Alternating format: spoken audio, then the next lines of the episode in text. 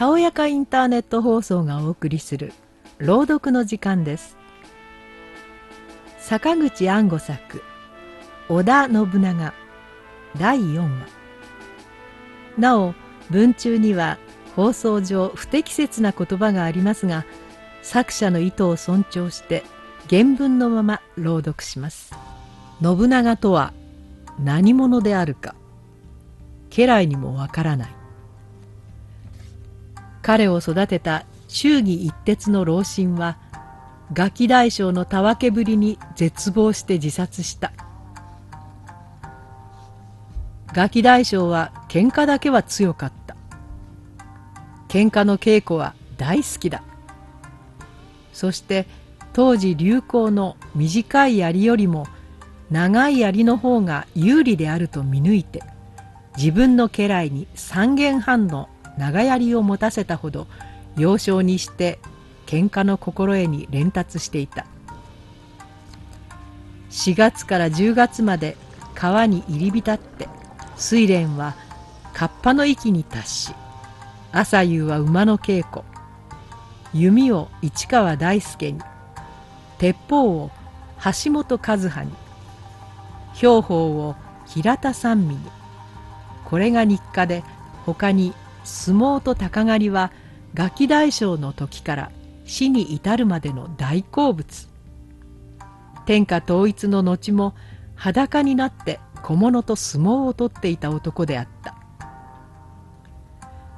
喧嘩達者のガキ大将はその要領で戦争してまあなんとなく勝っていた。家来たちにはそうとしか思われなかった。信長は今川義元を破って馬鹿大将一躍して天下疑問の名称に出世したが家来たちには偶然の奇跡まぐれあたりという疑惑が知らない他人たちよりも強く残って頭から離れなかった。今川義元は東海の重鎮名だたる名将であり天下統一の万人許した候補者であった。その家柄は足利に次ぐ名門だ。これに比べれば信長は小大名の奉行のせがれに過ぎず腕っぷしに任せて主家を潰し同族を倒して自立した田舎の喧嘩小僧に過ぎないのだ。今川勢4万の大軍の攻撃を迎える織田勢は3,000そこそこ。出て戦えば一潰しであるから戦表情の重臣たち満場一致。清須籠城と決まったがガキ大将はたった一人だんだん子として反対した。その時信長は「勝負は時の運だよ」と言った。彼にはそれが全部でありそしてそれだけでよかったのだ。なぜなら彼はなすべき用意はし尽くしておりそして命を懸けていた。してみれば彼にとってはあとは運が全てであった。仁義の尽くされた時後の結果は運という一つの絶対に帰するはずだ。そこには悔いはないのである。100万人の幾人が自弱としてかかる運を待ちうるであろうか。織田氏の所領に食い込んで今川方の大高城があった。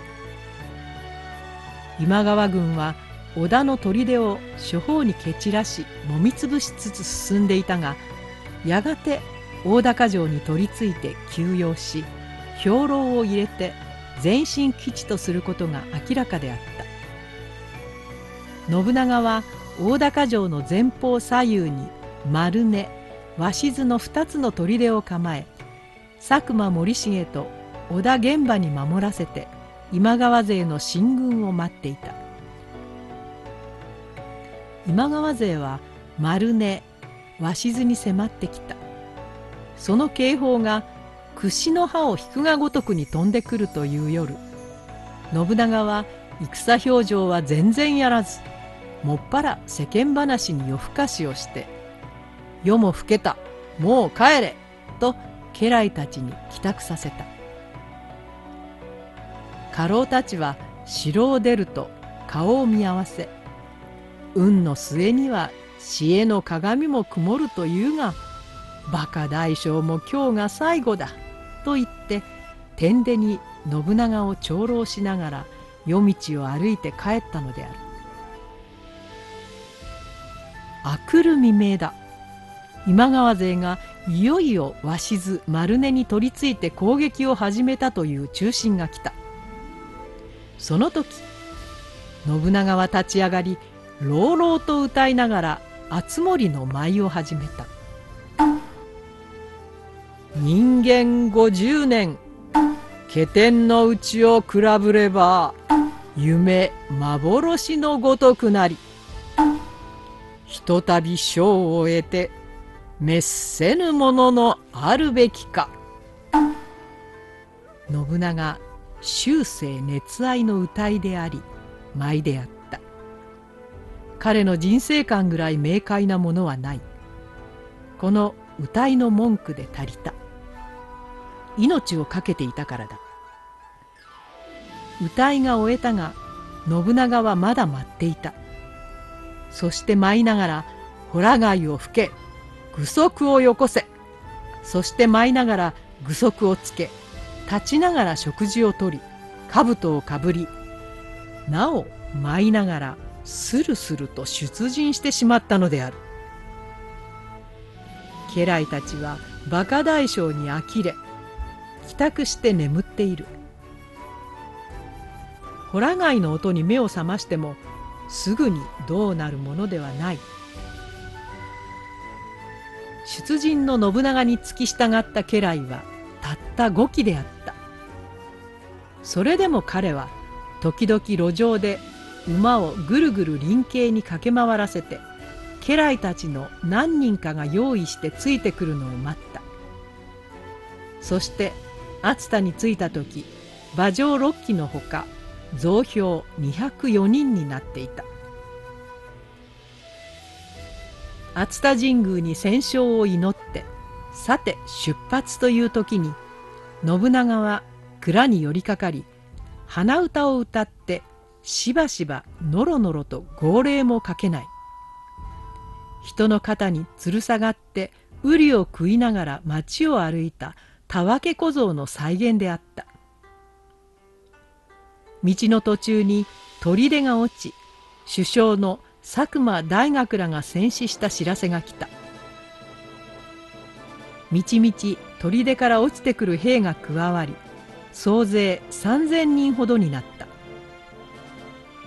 今川軍の先鋒は大高城に入って兵糧を入れつつあり義元は主力を田楽狭間に集めて勝ち祝いの歌いをうなっていた。信長はそこを奇襲した。今川義元は味方が喧嘩を始めて同士討ちをしているのかと思っているうちもう織田方の侍が飛びかかって首を切り落とされていたのである。信長の戦争はいつもこんな風であった。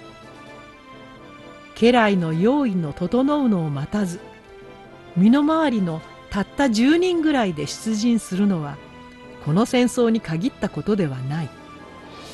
家来たちは慌てふためき信長に有無を言わさず引きずり回されふと気がつくと戦争が済み戦争に勝っている。筋が立たず不合理に思われそれであっけなく勝っているから信長は勝敗は運だという。その運を家来たちはまぐれあたり偶然の行幸そう見ることしかできない。信長の偉さを合理的に理解することができないのだ。信長にとっては全ては組み立てられていたのである。専門家とはそういうものだ。兵隊や将軍はたくさんいる。大将も元帥も少なくはない。けれども本当の専門家はその中に何人もいないものだ。芸術家でもそうだ。信長にとっては生まれてから今川を倒す27年。見る者聞くものすべてがそのために組み立てられた。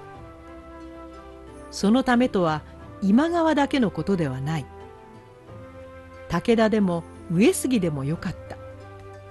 すべて当面するそのもののために組み立てられていたのだ。その組み立ては機械のように合理的なものであったが家来たちにはわからない。特に家来たちは信長の幼少からの常軌を逸した馬鹿さ加減に目を打たれているだけに彼の成功にまぐれあたりの不安を消すことが困難だった。坂口安吾作織田信長第4話をお送りしました。それでは次回もお楽しみに。